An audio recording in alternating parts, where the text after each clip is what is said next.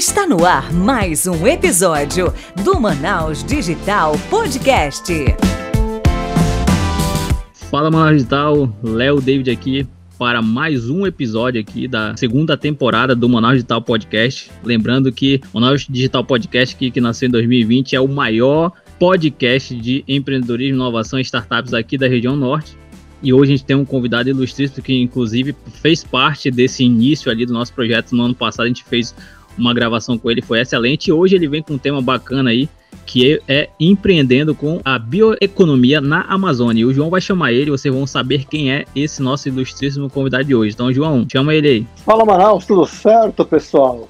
Pois é, esse tema, assim, a gente não podia deixar de falar disso, né? Porque é uma coisa interessantíssima, bioeconomia, né? E como é que a gente empreende com bioeconomia? Ninguém melhor do que nosso Macaulay Abreu, nosso famoso Macaulay Abreu, já esteve aqui, é conhecido de todo mundo. Mas, Macaulay, para quem não te conhece ainda, o pessoal que está novo no podcast, pode falar um pouquinho de você e da sua carreira? Beleza, fala galera do Manaus Digital, obrigadão pelo convite novamente. Eu acho que eu já posso pedir música, porque já é a terceira vez. E aí, é, vocês podem colocar uma, uma vinheta aí bem bacana. Tirando a zoação, eu sou o Macaulay Abreu, né? Atualmente eu sou, eu estou à frente da startup Unisafra. Eu, eu tenho uma formação como engenheiro agrônomo e mestre em agronomia tropical.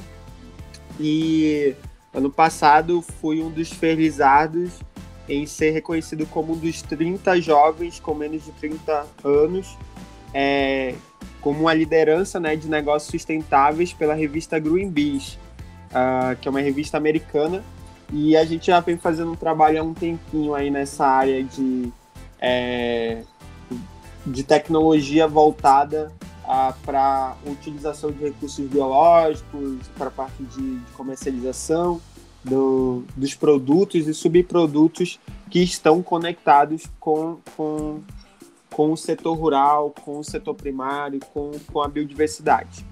Então é basicamente isso que a gente vem fazendo. Eu espero que, que a nossa conversa seja boa e leve como as outras. Inclusive, eu acho que interessante para a gente começar a introduzir esse papo aqui é a gente questionar aqui, Macaulay, para te falar um pouco para a galera que não entende muito desse setor, o que seria é, é, empreender na bioeconomia, né? Porque se fala muito em bioeconomia, se fala muito em desenvolvimento sustentável da Amazônia, então acho que essa introduçãozinha de uma forma não tão técnica assim para o pessoal conseguir entender, eu acho que é legal para a gente iniciar aqui esse papo. É, na prática eu vou puxar para esse, esse lado realmente menos técnico. É, o que acontece é o seguinte: existem algumas vertentes da bioeconomia. Quando a gente fala de bioeconomia, a gente está falando do uso dos recursos, é, de, dos recursos naturais na indústria, né? É, e, e utilizando esses recursos naturais tanto do ponto de vista do extrativismo, então eu pegar, vou dar um exemplo aqui, eu produzir algum, algum produto, alguma, alguma fruta, ou então é, fazer extrativismo do, de uma fruta nativa da região aqui da Amazônia e utilizar, beneficiar esse produto e comercializar esse produto. Existe uma outra vertente que é uma vertente que a gente utiliza muito mais a, a questão que eu chamo de conhecimento da floresta. Então eu sei que uma planta tem um determinado é, ativo e aí eu uso aquele ativo para fazer uma extração um pouco mais, é, como eu posso dizer assim, um pouco mais técnica, um pouco mais é, profunda no sentido de não eu estar só pegando aquela fruta, tá beneficiando um pouquinho e vendendo mas estou levando para o laboratório, estou estudando ela, estou extraindo um ativo específico dela para usar como é, no, no, no, mercado de fármaco, no mercado de, de bio, biocosmético. Então, são vertentes diferentes que a gente tem na atuação de bioeconomia. E tem uma terceira, tem uma terceira vertente que, na verdade, conceitualmente, é, eu ainda não vi ela é, escrita. Eu lancei ela no primeiro seminário de bioeconomia da Amazônia, que é o que eu chamo de bioeconomia digital, que na verdade nada mais é que é utilizar tecnologias digitais nesses processos é, de produção dessas indústrias. E, e eu falo muito, e eu comecei a falar disso porque é, justamente pensando no futuro, porque hoje a gente, quando a gente fala de bioeconomia, a gente está falando muito de pé no chão, né? É, de ir para a floresta, para o campo, produzir uma, uma fruta, produzir uma, uma parte de uma planta e usar aquilo como recurso e comercializar aquele recurso. Só que hoje a gente já começa a falar de rastreabilidade, hoje a gente já começa a pensar é, no uso sustentável de uma forma muito mais é, que agrida muito menos o meio ambiente, que tem uma questão social e a tecnologia não pode ficar de fora disso. Então eu acabo é, trazendo esse conceito de bioeconomia digital que eu acho que vai, é algo que a gente pode explorar aqui na Amazônia de uma forma interessante. Beleza, muita coisa, né? Tem uma coisa muito bacana quando a gente fala de bioeconomia e biotecnologia, né? Que é a substituição de produto também, né? Tem alguns produtos que às vezes a gente pega de fontes não renováveis, como né, produção de, de plástico que vem de petróleo, e aí a, gente consegue, por exemplo, misturar, né? Misturar não, mudar né, o, a origem do produto, né, começar a fazer embalagens biodegradáveis, que vem de recursos renováveis. Né, então, tem uma pegada muito, né, muito de sustentabilidade aí.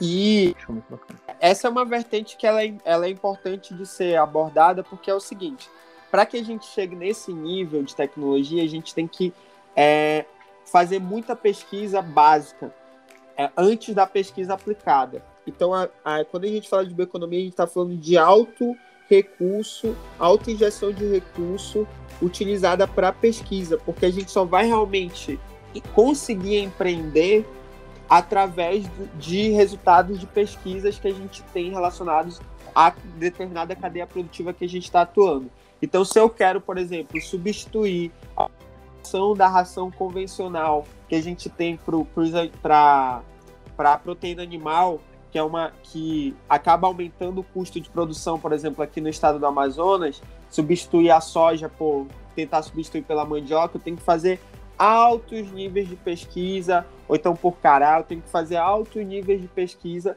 básica, depois pesquisa aplicada para eu poder criar um negócio em cima daquilo. Então exige um tempo, exige, existe pessoas qualificadas, mentes qualificadas e muita injeção de recursos para que a gente consiga realmente estar tá empreendendo nesse segmento.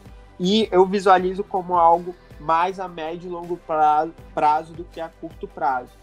É, tirando o fato, por exemplo, de, de a gente estar tá, é, já desenvolvendo tecnologias de bioeconomia digital, que eu acho que a gente consegue é, ter resultados mais é, rápidos. Legal. E dentro disso que tu falou, quais são as iniciativas que você conhece ou então que você está fazendo parte dentro desse cenário aqui na Amazônia, que você acha que é de extrema importância, inclusive das, das pessoas conhecerem e incentivarem? É, a gente, o que eu vejo, a gente tem muita, muitas in iniciativas relacionadas a bio, biocosméticos. Então, são empreendedores que vêm desenvolvendo, é, vêm desenvolvendo cosméticos com base natural, com base no uso é, de matérias-primas aqui da floresta amazônica. A gente tem algumas marcas que, que já são mais conhecidas, como a Biozê, a gente tem o Canto da Luz, que inclusive é uma parceira da Unisafra, que é a empresa que, que, que a gente atua no mercado na parte de comercialização. Além dessas outras vertentes, a gente tem vertente mais na parte de alimentação mesmo. É, a gente vê, por exemplo, é, empresas por mais, por exemplo, eu vou dar um exemplo aqui básico. O pessoal trabalha com chocolate. É, e aí a gente vê aí a empresa, tanto a Nacal aqui, na, aqui no Amazonas, como, como a Demand lá no Pará, que eles não pensam apenas é, utilizar aquele recurso e desenvolver um produto é, comum que nem está no mercado. Então eles vêm desenvolvendo, aperfeiçoando a produção é, de chocolate que já é algo muito popular. E isso também tem a ver com a questão da bioeconomia, entendeu? De como que a gente pode otimizar, melhorar os processos e melhorar o que já existe relacionado a, a o que já tem no mercado e como que a gente pode valorizar também as pessoas que têm que detêm o conhecimento daquela informação. Então a gente é, tem algumas iniciativas nesse sentido aqui na região que eu acho que vale a pena a gente estar tá acompanhando até porque a maioria dessas iniciativas realmente estão tentando se consolidar no mercado, porque não é um mercado muito fácil. Tirando as grandes empresas de, de, de cosmético, por exemplo, que utiliza a, a, alguns produtos da Amazônia, dificilmente a gente, a, a, gente, eu particularmente não conheço nenhuma empresa sediada na Amazônia é, que tem uma abrangência muito grande. É, então são empresas que ainda estão tentando se consolidar, tanto na parte de cosmético quanto na parte de alimentação, porque não é um mercado fácil, não é um mercado é, simples. Existe muita, muita necessidade de pesquisa e desenvolvimento, e isso é caro, e muitas vezes as, as empresas estão tirando do próprio bolso para fazer isso com pouca, com pouca fonte de financiamento. E, e os recursos disponíveis né, é, para essas áreas eu não acho que ainda é um volume muito grande. E também eu não acho que a gente tem um volume de capital intelectual muito grande é, atuando na área. A gente tem que dar alguns saltos aí em relação a essas questões para a gente poder ter um desenvolvimento um pouco mais rápido. Mas isso não significa que não tem nada sendo feito. Tem muita coisa sendo feita, tanto por empresas quanto por instituições de pesquisa. Beleza, eu mesmo sou muito fã do, do, do Nacal, né? Em consumo, Macau Estado, eu já comprava quando ele estava no Unisafra lá, compro aí no, né, direto no, nos mercados. Acho o chocolate excelente e a iniciativa deles é fantástica, né? Essa questão de conectar o, os produtores, né? E todo aquele lore, né? Dos produtores, saber, ah, aquele esse cacau saiu da fazenda do, do senhor tal ou da senhora tal. Isso eu acho muito legal, essa pegada de rastreabilidade do cacau, muito bacana que a Nakal tem, né, usa como, como marca, né, como, como marketing, mas que é real, né, não deixa de ser, né, não é só para inglês ver. Né, é muito, muito bonito o trabalho deles aí nesse sentido. Eu, eu, queria comentar também em relação à Unisafra, né? Porque a gente começou a introduzir, a gente falou um pouco mais do, do teu lado pessoal, mas você também está à frente ali da startup Unisafra. E como é que você está trabalhando unindo, né? Essas duas pontas ali, tanto a Unisafra e dentro dessa bioeconomia? É, na verdade a gente atua mais, mais na parte relacionada a, a que a gente chama da porteira para fora, né? Então, não necessariamente a gente vem trabalhando em cima de desenvolvimento de novos produtos, mas a gente vem trabalhando que, que, que utilizam a matéria-prima da Amazônia, da floresta e etc., ou, ou até mesmo do campo. Não diretamente no, no, sentido, no sentido de desenvolver novos produtos, mas a gente atua como um canal de comercialização para esses produtos da bioeconomia. Então hoje a gente tem, por exemplo, uma empresa que chama Terra Amazônia, onde eles têm diversos tipos de, de frutas em pó. E isso, o que, que, eles, o que, que eles fizeram? Eles pegaram uma, as polpas das frutas e passaram por um processo, eu não sei exatamente se é liofilização, spray dry, mas que transformaram em pó esse produto para comercializar. Então são é um que é, é um produto que ele tem um alto tempo de prateleira, então isso já ajuda, por exemplo, para algumas indústrias que queiram trabalhar com saborização, com incremento de, de nutrientes específicos de uma determinada fruta, seja ela buriti, é, seja ela cubio ou qualquer outra fruta dessa que a gente tem aqui na região. E aí a gente consegue dar um tempo de prateleira maior e até mesmo outras possibilidades de uso que não seja apenas utilizando a polpa daquele produto. Então, a gente vem mapeando essas iniciativas que são interessantes para estarem atuando com a gente. Além também de a gente estar tá pensando em outras tecnologias que a gente pretende em breve estar tá lançando no mercado, é, que estão relacionados à bioeconomia, estão relacionados ao monitoramento é, das cadeias produtivas da bioeconomia. Show de bola. Então tá aí, pessoal. Já fiquem de olho na Unisafra. Eles lançaram aqui uma pulga atrás da olho pra gente ficar sempre de olho neles, que eles vão lançar novidades aí. Hein? Investidores, né? Fiquem de plantão. Mas é isso aí, né? Assim, é, acho que é bacana essa atuação, apesar de você falar de porteira para fora, né? É, é, são, essas, são essas iniciativas que acabam hum, gerando resultado, né? Porque como você mesmo falou, né? Às vezes, muitas vezes o produtor lá, ou a indústria, está tirando do bolso para pagar a inovação dela e, e testar novos, né? no, novas tecnologias, melhorar o processo produtivo. E se não vender, não tem dinheiro, né? Então, assim, o negócio é feito bootstrapping, né? O cara vai lá, inventa, inventa o chocolate, no caso da Nacal, vende um pouquinho. E aí ele pega esse dinheiro e reinveste, melhora um pouco o chocolate e vende mais um pouquinho. Então, se não tiver né, todo, toda essa cadeia de distribuição e, e varejo, a gente acaba também sem, né, sem, sem testar o produto e sem, sem ter financiamento para a melhoria do produto. Então, é, ele fala que é da porteira para fora, mas o Nestapa tem um papel importante nessa, é, nessa a, na tecnologia.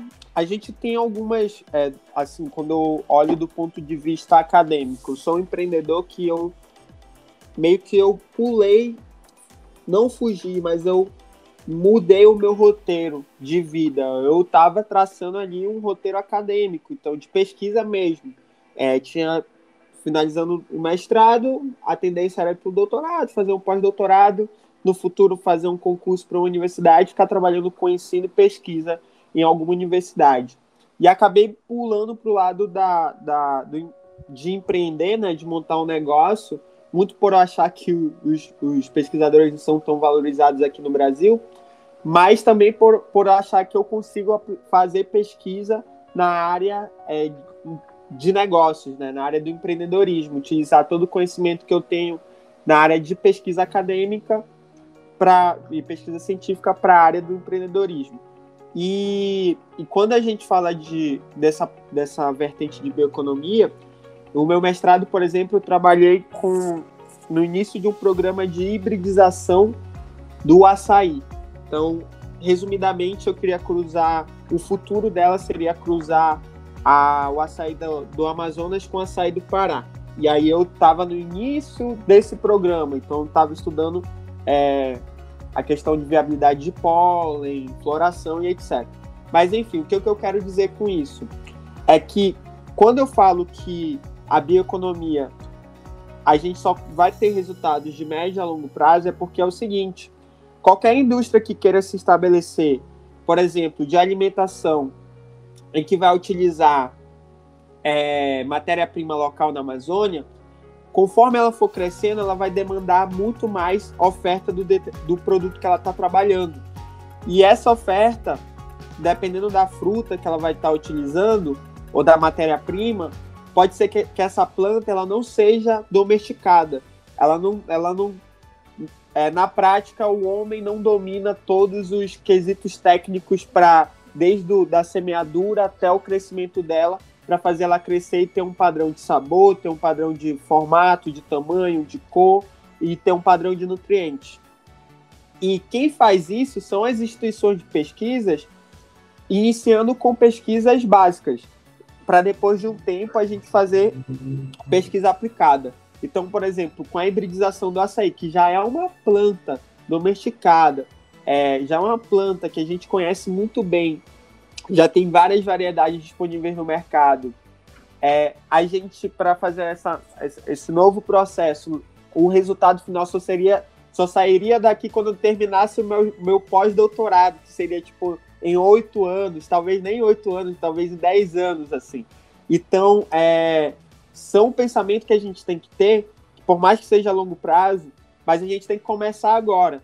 E a gente tem instituições como IMPA, Embrapa, UFAM, as instituições de ensino em geral, né, as universidades, tanto no Amazonas como no Pará, que são é, que a gente tem bastante referência, a Embrapa ali do Pará também, ela, ela é, uma, é, é uma instituição que desenvolve bastante pesquisa que, é, que a gente pode estar utilizando aquele conhecimento para empreender, é, são algo que a gente tem que estar tá vislumbrando. Então, é, são questões que eu acho que aqui na Amazônia a gente explora muito pouco, é, pensa muito pouco e, e, dá muito pouco valor. A gente, a gente, acho que a gente tem que popularizar mais, porque a gente precisa de muito mais gente atuando nessas áreas para realmente a gente ter um diferencial é, competitivo, usar o nosso diferencial em relação às outras regiões e, e ter empresas muito mais competitivas no mercado. Pois é, né? Então, aproveitando que você né, falou sobre essa questão né, do, né, do tempo de pesquisa, o tempo da maturação da pesquisa, e também não é só a maturação da pesquisa, né? Porque tem a questão, tem toda a pesquisa, né, a pesquisa básica, a pesquisa aplicada, e depois disso tem uma questão desse negócio chegar no mercado, né? Você tem visto uma diferença? Eu sei que você foi um dos caras que pulou, né? Né? vou sair da, um pouco da área de pesquisa e vir para a área de empreendedorismo, porque precisa de gente também transformando esse resultado de pesquisa em negócio. Mas você acha que você tem visto alguma diferença assim nesses últimos anos do pessoal querer empreender mais ou uma proximidade maior da academia com, com o business, esse negócio digital de startup? Você acha que, que a gente começou um movimento ou você acha que está muito fraco ainda? Como é que você vê esse cenário? De maneira geral, a gente tem algumas áreas né, que, que, que tendem a mais fazerem negócios. Então, por exemplo, a gente tem um destaque muito grande para o ICOMP ali do, da UFAM, então a gente tem é, grandes professores, profissionais ali que estão é, não só na área de pesquisa e, e ensino, mas também é, fomentando que seus alunos é, e ajudando alunos não só da área deles, como de outras áreas, a, a estarem empreendendo. Mas do ponto de vista geral, eu acho que a gente está começando com isso assim de maneira prática. Então, por exemplo, a UEA lançou agora um, um lançou né, um curso novo ela, é, voltado para negócios da floresta, como se fosse um MBA. E eu acho que isso é uma resposta muito interessante é, para o próprio mercado, né, de que as instituições de ensino estão olhando para esse lado. A gente vê, tanto na, principalmente na área de tecnologia, a preocupação por formação de de capital intelectual, porque a gente sabe que as empresas dando certo, elas crescendo nessa área de tecnologia, a gente vai demandar é, mão de obra qualificada. Então a gente precisa de muitos desenvolvedores sendo formados. E assim como seria interessante a gente ter muitos pesquisadores na área, por exemplo, de bioeconomia sendo formados para estarem montando empresas. É, eu não acho que ainda existe uma aproximação muito grande do mercado com, com a academia. E eu tiro porque eu tenho vários amigos que, é, desde quando eu entrei na graduação, é, vão se formando e ficam um pouco perdidos. Porque justamente a gente, durante o processo de graduação, a gente não tem aquele contato com o mercado mais próximo, de forma mais, mais perto ali. A gente, eu vejo ainda que uh, eu, por exemplo, durante o meu período do mestrado, senti que eu não era muito bem visto por alguns, é, por alguns docentes, né, e até mesmo discentes, não era muito bem visto eu estar ali na academia e ao mesmo tempo tentando empreender. Mas por alguns, mas por outros não, por outros era algo bem interessante. Acho que tem que haver uma mudança de mentalidade. É, não sei como isso pode ser feito. Eu acho que eu, é, eu contribuo, por exemplo, eu, eu pretendo contribuir com o que eu consigo. Então, durante a graduação, é, a gente iniciou, começou a iniciar a empresa Júnior, que eu acho que são coisas que quem está dentro da academia é, tem que se envolver, tem que se envolver com coisa além da sala de aula. Isso dá novas, novas vertentes de pensamento. Ah, e pensando no futuro, assim, eu acredito que é essencial que as instituições de pesquisa e as instituições de ensino e pesquisa pensem em se aproximar muito mais do mercado, para a gente ter volume de pessoas é, empreendendo com pesquisa que está sendo feita dentro das, dessas instituições. A gente, na verdade, precisa de volume, precisa de mais gente fazendo, porque, estatisticamente falando, quanto mais gente fazendo tiver, mais chance de algumas darem certo. E mais do que isso, porque as pessoas que fizeram e deram errado, elas ganharam experiência e quando elas retornarem se elas estiverem no ecossistema que está pulsando ali por aquilo, fica muito mais fácil de ela conseguir investimento, de ela conseguir parceiros, de ela conseguir capital é, intelectual para juntar o time dela. É, eu tenho esse pensamento. Através disso que você falou, tu consegue ver interesse, que há interesse de gente que não é daqui vir para cá para trabalhar nessa área, para pesquisar, para. É, o que eu vejo, o que eu visualizo é que tem muitas, muitos governos, muitos países com muito interesse na Amazônia e com recurso disponível para isso. E aí envolve já umas outras questões que eu acho que é legal de ser pontuado. Então a gente tem é, algumas ONGs atuando aqui na região e elas fazem as ações delas. Então a gente é, sabe que, esses, que essas ações são importantes. Só que agora eu acho que a gente tem que mudar o pensamento para a gente dar um próximo passo. Porque quando a gente avalia, por mais que os índices é, de DH, índice de, é, alguns índices que indicam né, a melhora social e a melhora econômica da população venham melhorando, eu não sinto que é uma melhoria significativa. É, quando a gente vê, por exemplo, regiões como Rondônia, que teve, ao longo do seu desenvolvimento, teve alto, é, um alto desenvolvimento econômico, mas em contrapartida teve grandes problemas ambientais, do, da mesma forma que a gente vê a fronteira agrícola na Amazônia, pegando o sul do Pará, sul do Amazonas, é, a parte de, parte de Tocantins, a gente vê um desenvolvimento econômico grande, tem uma pressão sobre a floresta, mas a gente, em contrapartida, a questão ambiental acaba ficando de lado. O que eu acho que a gente está num ambiente propício para incentivar os negócios que pensam na floresta. Então a gente tem algumas iniciativas que acho que já foi falado em alguns outros momentos, como a plataforma Parceria pela Amazônia, que é um programa é, que reúne diversas instituições, diversas empresas, que atualmente é coordenado pelo IDESAN, que fomenta, que acelera, que investe em negócios que estão inseridos é, no, na, nas cadeias produtivas de forma sustentável aqui na Amazônia. Então, são iniciativas como essa que a gente acredita que no futuro vai dar resultados positivos.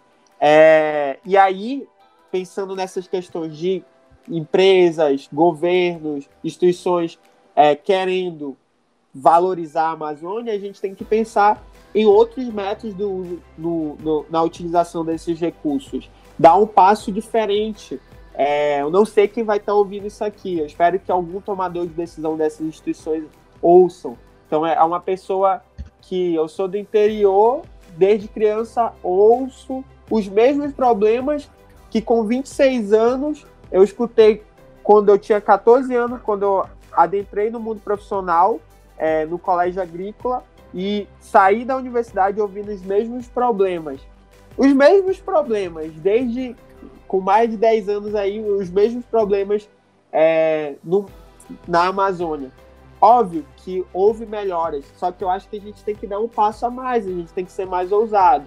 E não existe resposta, é tentativa. A gente só não pode é, ter erros graves, obviamente mas eu acho que a gente pode fazer tentativas um pouco diferentes na utilização desses recursos. É, inclusive eu questionei, eu questionei isso aí, né, porque começou a haver, né, um, um certo boom de todo mundo falar de ESG, né, que em tradução é ASG, né, que é mais voltado para esse lado de é, bioeconomia, questões de as empresas estão de olho, principalmente as empresas de investimento, venture capital, outras iniciativas gigantes estão querendo falar agora direto em questões ambientais, sociais e governança, né?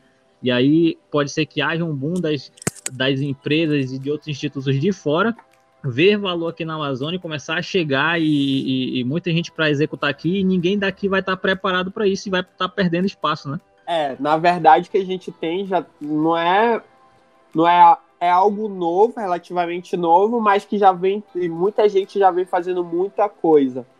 É, Saiu uma matéria recente de que o Mercado Livre, para ele neutralizar o carbono dele, em vez de ele contratar, é, comprar crédito carbono, ele comprou foi as áreas para neutralizar o carbono dele. A própria, a própria Bemol, é, que é uma, uma das é uma das principais corporações que a gente tem aqui na região norte. Vem pensando nisso, é, saiu uma matéria recente que eles é, fizeram uma consultoria relacionada ao sistema B, né, para se adequar e perceberam que ainda tem um, um caminho a ser trilhado para poder se adequar a esse sistema. Então, e quando a gente vai avaliar a que iniciativas, que tipo de grupos estão preparados para se aproximar dessas grandes empresas, para estar tá neutralizando carbono, para estar tá vendendo crédito carbono, ou para estar tá desenvolvendo projetos de agrofloresta é, a gente tem muito poucas e muitas, muito poucas iniciativas preparadas para receber isso. Só que isso, para os pequenos, é um investimento alto. Então a gente precisa financiar isso também, né? Porque é um risco daquele grupo de agricultores, aquele grupo de empresas, tá investindo nesse, nesse mercado e, e não ter os resultados esperados no futuro. Mas hoje, por exemplo, a gente vê empresas procurando projetos na Amazônia que é, se adeque para eles estarem comercializando o carbono, é, tanto através de venda direta mesmo, como transformando isso em uma cripto e, tá, em um token, né, tokenizando isso e está comercializando. Então as, possibilidades são infinitas. A gente precisa mesmo é de uma, um planejamento bem feito e uma execução boa. É, a gente tendo uma boa execução, as, a, a, pro, os, pro, os problemas que forem aparecendo, a, aquela, aquele próprio grupo vai ajustando e vai chegar a uma solução adequada. É, infelizmente, não tem como a gente deixar de fora a iniciativa pública disso. Porque é muito complicado uma empresa investir é, em, um em uma determinada cadeia produtiva, em um determinado mercado voltado para a floresta, se aqueles grupos ali não estão organizados. Então não tem como ignorar isso, não tem como deixar de fora, de achar, ah, não, só com a iniciativa privada e as organizações do terceiro setor a gente consegue resolver. Eu acho muito difícil conseguir resolver. A gente precisa de uma articulação muito grande é, também no, no, lado, no lado de políticas públicas. Pois é, né, mas assim, a, a gente entrou, a gente entrou num, em vários assuntos aí, né, nessas, nessas últimas falas aí, mas eu queria falar uma coisa que acho que ficou um pouquinho para trás, que é assim, um dos motivos que a gente mudou um pouco o formato do podcast esse ano foi exatamente para incluir mais pessoas que não fossem somente as pessoas do ecossistema de inovação, de startups aqui de Manaus. Né? Ano passado a gente tinha uma pegada muito startupeira, né? E aí a gente falou, não, a gente precisa aumentar um pouco a audiência, né? E é exatamente para conectar esse pessoal da. Né, você falou, né? O pessoal, às vezes o pessoal do e-commerce, o pessoal de computação, de engenharia, está bem voltado para esse lance de empreendedorismo no mundo e está né? Tá, tá, buscando isso. Mas assim, como um todo, a faculdade em geral não está, né? A educação, ela ainda está, como assim, você fala de 14 anos atrás, eu tô falando, tipo assim, eu tô falando de muitos, muitos, muito mais do que isso, né? Quando eu estava na faculdade era igual. De lá para cá não mudou, faz 25 anos aí que é igual, é idêntico. Então, assim, é, mudança pontual ou outra tem, ah, tem, a gente está vivendo num mundo aí cheio de startups, agora com o Covid isso deu até uma acelerada na digitalização, mas eu queria saber, é, tipo assim, a, gente tem ainda a questão do governo, que, que vai demorar, que precisa né, a gente precisa de políticas públicas, precisa de gente é, fazendo pressão no governo para o governo mudar. Mas assim, eu acho que é, existem algumas iniciativas que a gente pode tomar. Então, o que eu queria saber, tipo assim, o que, que um pequeno empreendedor, ou aquele cara que nem é empreendedor ainda, né, que é estudante como você era ali no curso de agronomia, o que, que essa pessoa hoje pode fazer aí com bioeconomia e com tecnologia para é, começar a mudar isso, né? Para começar a entrar nesse mundo de empreendedorismo e juntar as coisas e começar a mudar essa, né, esse cenário nosso. Isso é uma pergunta bem interessante porque ao longo do, desse tempo que eu venho empreendendo, eu já mudei muitas vezes essa resposta, assim. Mas uma, uma, uma vertente nunca foi mudada. É a execução é assim, a capacidade de execução daquela pessoa, daquele grupo em fazer acontecer. É, eu vejo, depois que a gente começa a avançar um pouco, muita, muitas pessoas procuram a gente, assim, que está realmente na ideia. E eu já me propus em ajudar muita gente. E daí, das inúmeras pessoas que já me procuraram, que eu dei uma atividade simples a ser feita, poucas me retornaram, sabe? É, porque a gente sabe que é difícil e a pessoa já vai ver um monte de problema e vai falar: caraca, eu não consigo resolver isso. Então dá para contar no dedo de uma mão as pessoas que, que me procuraram. Poxa, eu tô com uma ideia, não sei por onde começar. E aí eu fui, poxa, faz isso isso, e a pessoa hoje tá tentando, tá tentando fazer um negócio. Até porque a gente na Unisafra também tá nesse caminho, né? É, tá tentando tracionar, né? É, e aí poucas pessoas executaram de verdade. Então, acho que o primeiro passo é essa pessoa se informar e se capacitar, e não é no sentido tipo, de capacitação apenas de ah, vou ver aqui um vídeo sobre como empreender, como fazer um pitch, essas coisas. Particularmente, eu acho que isso a gente aprende rápido e aprende muito na prática. É, o, o mercado ele, dependendo do, da etapa que a gente está de desenvolvimento da empresa, ele exige alguns conhecimentos que a gente acaba não tendo, é, o nosso time acaba não tendo. Então a gente tem que se aprofundar de forma técnica mesmo, assim. É, não é apenas de venda que uma empresa sobrevive. A não ser que tu compre e venda um produto e pronto. Mas existe alguns passos que a gente tem que dar que são conhecimentos técnicos que a gente tem que ter. Então acho que uma coisa que eu, que, que, eu, fala, que eu falo, que eu acho que é muito importante, é as pessoas realmente estarem se capacitando tecnicamente. Não, não precisa necessariamente fazer um curso pago ou qualquer coisa do tipo. Verifica quem são as pessoas referentes no assunto, vai ler os blogs dela, compra o livro dela, que você vai aprender tecnicamente a executar é, algo que vai contribuir para a sua empresa crescer. É, eu dou esse, essa recomendação, eu sei que algumas pessoas não, não são tão autodidatas, mas eu acho que é um caminho que, que certamente não vai ter erro ela pode não conseguir executar aquela ideia, mas em, aquele conhecimento ele vai ser utilizado para outros negócios, entendeu? E a capacidade de execução ela supera qualquer qualquer é, vontade de fazer. Só a vontade não, não soluciona não. Então o pessoal que está tá tentando começar o pequeno empreendedor, principalmente na economia, às vezes a gente pensa em coisas muito complexas, mas tem coisas simples a serem feitas. É, a gente tem é, é, empreendedorismo de base comunitária, que algumas ONGs é, fortalecem, são coisas simples que são feitas, mas que estão sendo executadas. Então, pelo menos tentando, né? É, e eu acho que isso já é bastante significativo. A gente só precisa de volume, de um volume maior. E quanto mais esse ecossistema tiver amadurecido, é, o caminho fica mais curto para esses empreendedores. Porque eu vou falar, cansa, né? E aí uh, eu não quero levar essa conversa para essa vertente, mas cansa. Se a gente não tiver num ambiente propício a montar um negócio e a gente for querer só metendo a, a, o pé na porta, o pé na porta o tempo inteiro, cansa. É, e aí eu acho que isso não fica favorável para outros empreendedores é, estarem entrando no ecossistema. O que eu vejo, o que eu sinto é que, que a gente está, apesar de, obviamente, a gente ter passado por esse período de pandemia, mas antes da pandemia eu visualizava que a gente estava tendo muito poucos empreendedores entrando na boca do funil é, do empreendedorismo. Pois é, né? Eu acho que isso é uma questão, assim, como você falou, né? É uma questão cultural realmente, né? Porque tirando talvez essa parte de computação um, e cursos muito profissionalizantes, né, como medicina e, e enfermagem, é, o resto do pessoal estuda e vai fazer concurso, ou vai seguir carreira acadêmica, vai ser professor de universidade, ou vai fazer algum concurso de algum órgão governamental.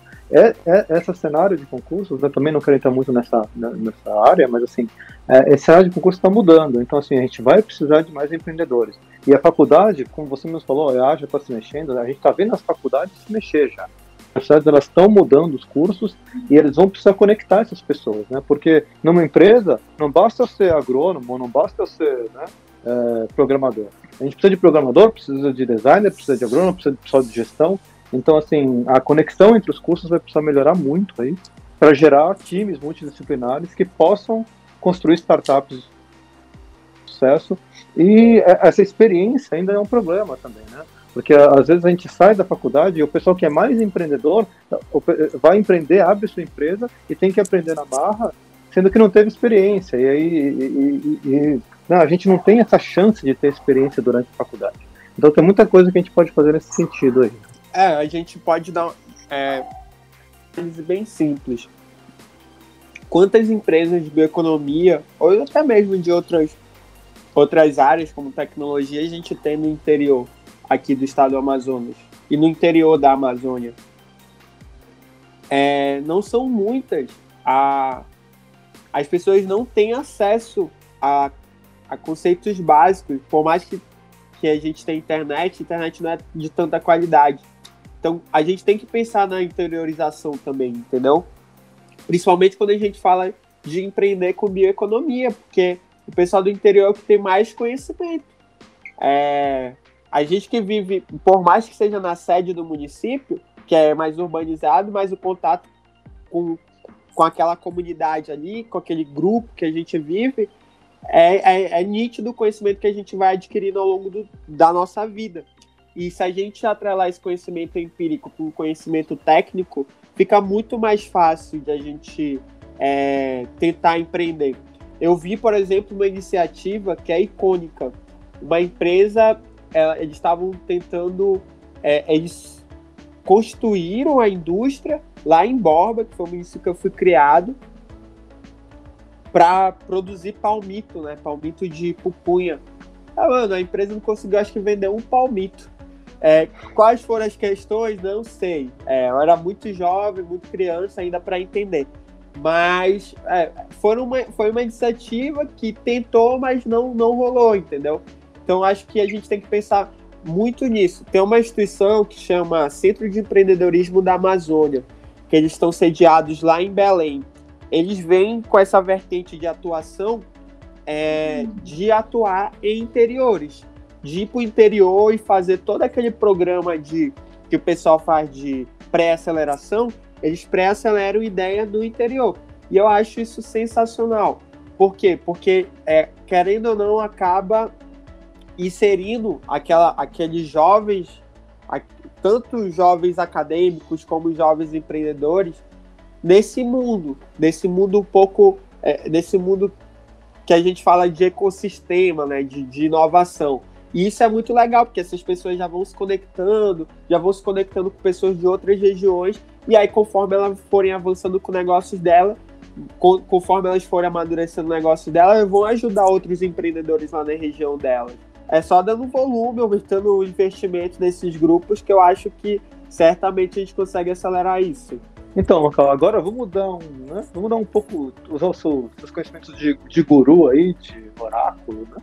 Para ver Assim, vamos supor que o, tem uma pessoa ali, um jovem empreendedor que começou a empreender, empreender ou ele está saindo da, da faculdade, está pensando se vai fazer mestrado doutorado, se vai abrir uma startup, uma empresa.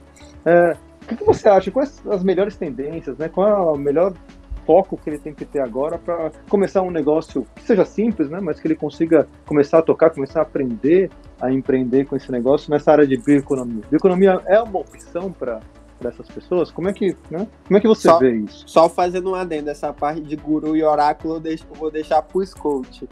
É, que ainda, ainda, eu ainda tô, eu ainda tô na trilha, ainda, ainda tô na jornada aí do, do, do crescimento do negócio. Isso é o que é... todo coach fala. Não, é, não Brincadeira. Sei, não, não, ouço muitos coach, mas enfim. É...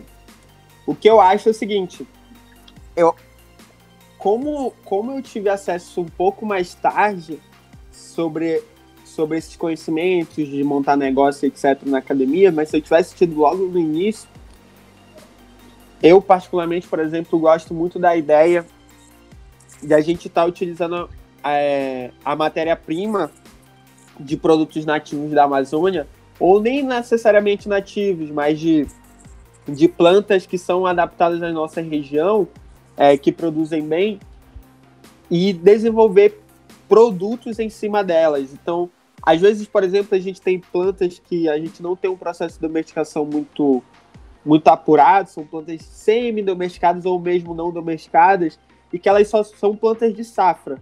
E o maior problema da indústria é como é, diminuir os custos né, de conservação desse produto ao longo do ano para eles tarem, terem disponibilidade daquela matéria-prima para produzir o sorvete, para produzir a cerveja, para produzir ah, o prato especial, para produzir qualquer, outra, qualquer outro tipo de alimento, até mesmo é, cosmético, etc., ou qualquer outro tipo de produto, ao longo do ano de uma forma mais barata.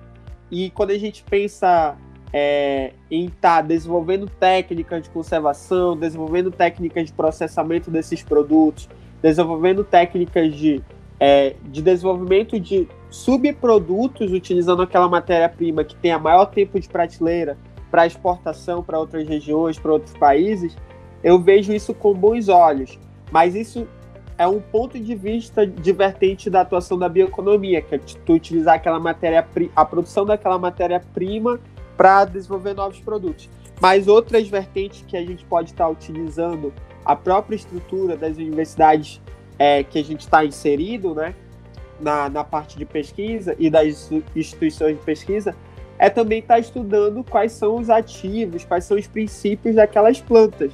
E, e tentar desenvolver, por exemplo, na minha área, que eu posso falar como engenheiro agrônomo, biodefensivos. São, são é, é um mercado em que ele vem em ascensão, como mesmo foi falado aqui no podcast. Agora com essas, com essas novas vertentes, com essas novas exigências do mercado por ESG, é, a gente acaba que tendo que a produção rural ser mais sustentável possível. Só que hoje a gente não tem tanta tecnologia disponível. A gente tem algumas que já são predominantes no mercado, mas tem muito, muita, muito espaço a ser explorado. E aqui na Amazônia a gente tem muitas plantas com potenciais biodefensivos, por exemplo.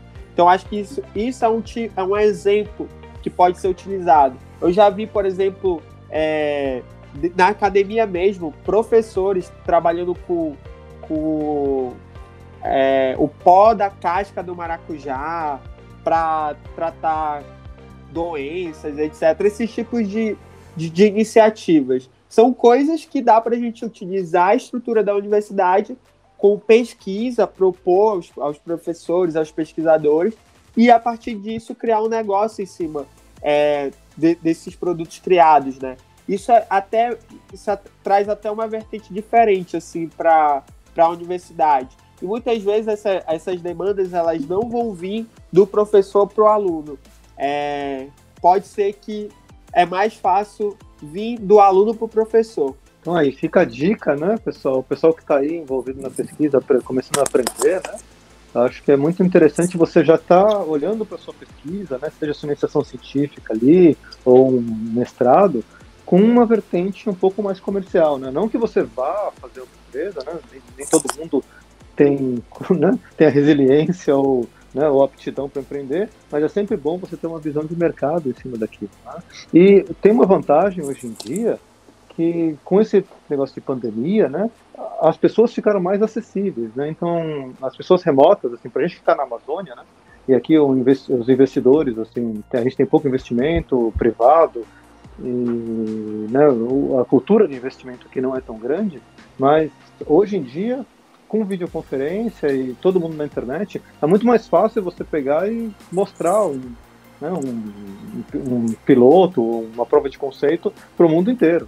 É bem interessante que tu falou e Macaulay, eu acho que a gente com, com, comentou sobre ASG ou ESG e aí se tu puder explicar rapidamente o que, é que significa, né, em relação a ambiental, social e governança, o que, é que significa isso na prática? É o que a gente tem agora é um olhar sobre, um olhar das empresas, das corporações por conta do mercado, para que essas corporações elas tenham um critério muito mais rígido em relação à governança ambiental, social, própria governança corporativa. Então a gente é, já vê um, uma, um movimento de empresas, de fundos é, de investimentos olhando para esse lado para estarem aplicando, até mesmo de investidores pessoa física que investem em empresas na bolsa, que já começam a visualizar essa, de como que essas de como essas corporações têm esse processo de governança nessa, nessas vertentes e se realmente é, é, são seguidos e não é algo só para inglês ver. Então a gente já vê empresas que já começam a olhar para essa vertente de uma forma realmente criteriosa. Então, ainda é um assunto que ele vem engateando, na verdade, engateando não, já começa a ter uns movimentos interessantes.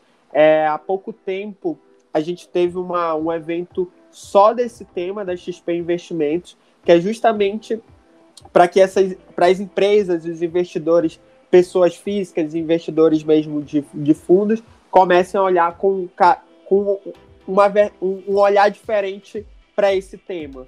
É, então, esse tema está relacionado a essa questão de uma governança ambiental, social e mais corporativa relacionadas às empresas. Show de bola, então, bacana esse papo aqui com o Macaulay Abreu, CEO da Unisafra e que está à frente de várias iniciativas dentro desse é, desse tema, né, que a gente está falando do empreendedorismo dentro da bioeconomia. E Macaulay, a gente só quer agora a tua é, frase final, então teu recado final aí para todo mundo.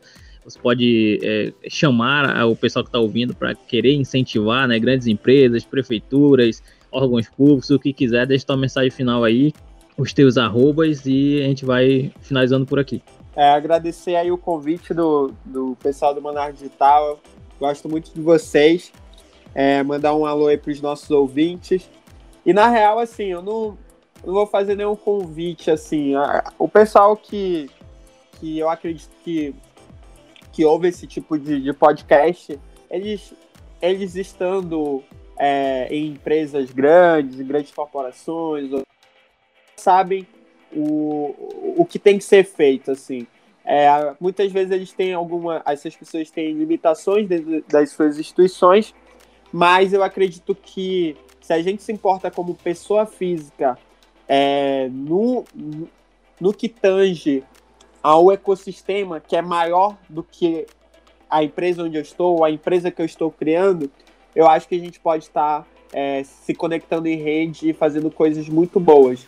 É, a mensagem que, que eu coloco é mais ou menos nesse sentido. A gente é, se provou aí durante esse período de pandemia que atuar em rede é muito importante.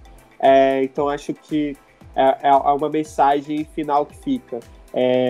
E aí eu queria só agradecer e podem me seguir aí é, nas redes sociais, LinkedIn, é, Facebook Instagram, Macaulay, underline Abreu, uh, que aí eu fico postando conteúdos poucos, mas eu posto alguns conteúdos relacionados à área.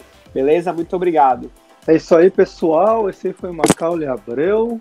Né? Um papo super interessante aí no o que é hoje o maior podcast de empreendedorismo do Norte, né? Manaus Digital. Estamos com tudo aí. Nesse ano que né, parece ter uma enxurrada de podcast. O pessoal no Norte descobriu que podcast existe e nós estamos aqui para incentivar todo esse, né, esse movimento podcasteiro aí no Amazonas. Tá muito bacana. Né? Muito obrigado aí para quem está ouvindo.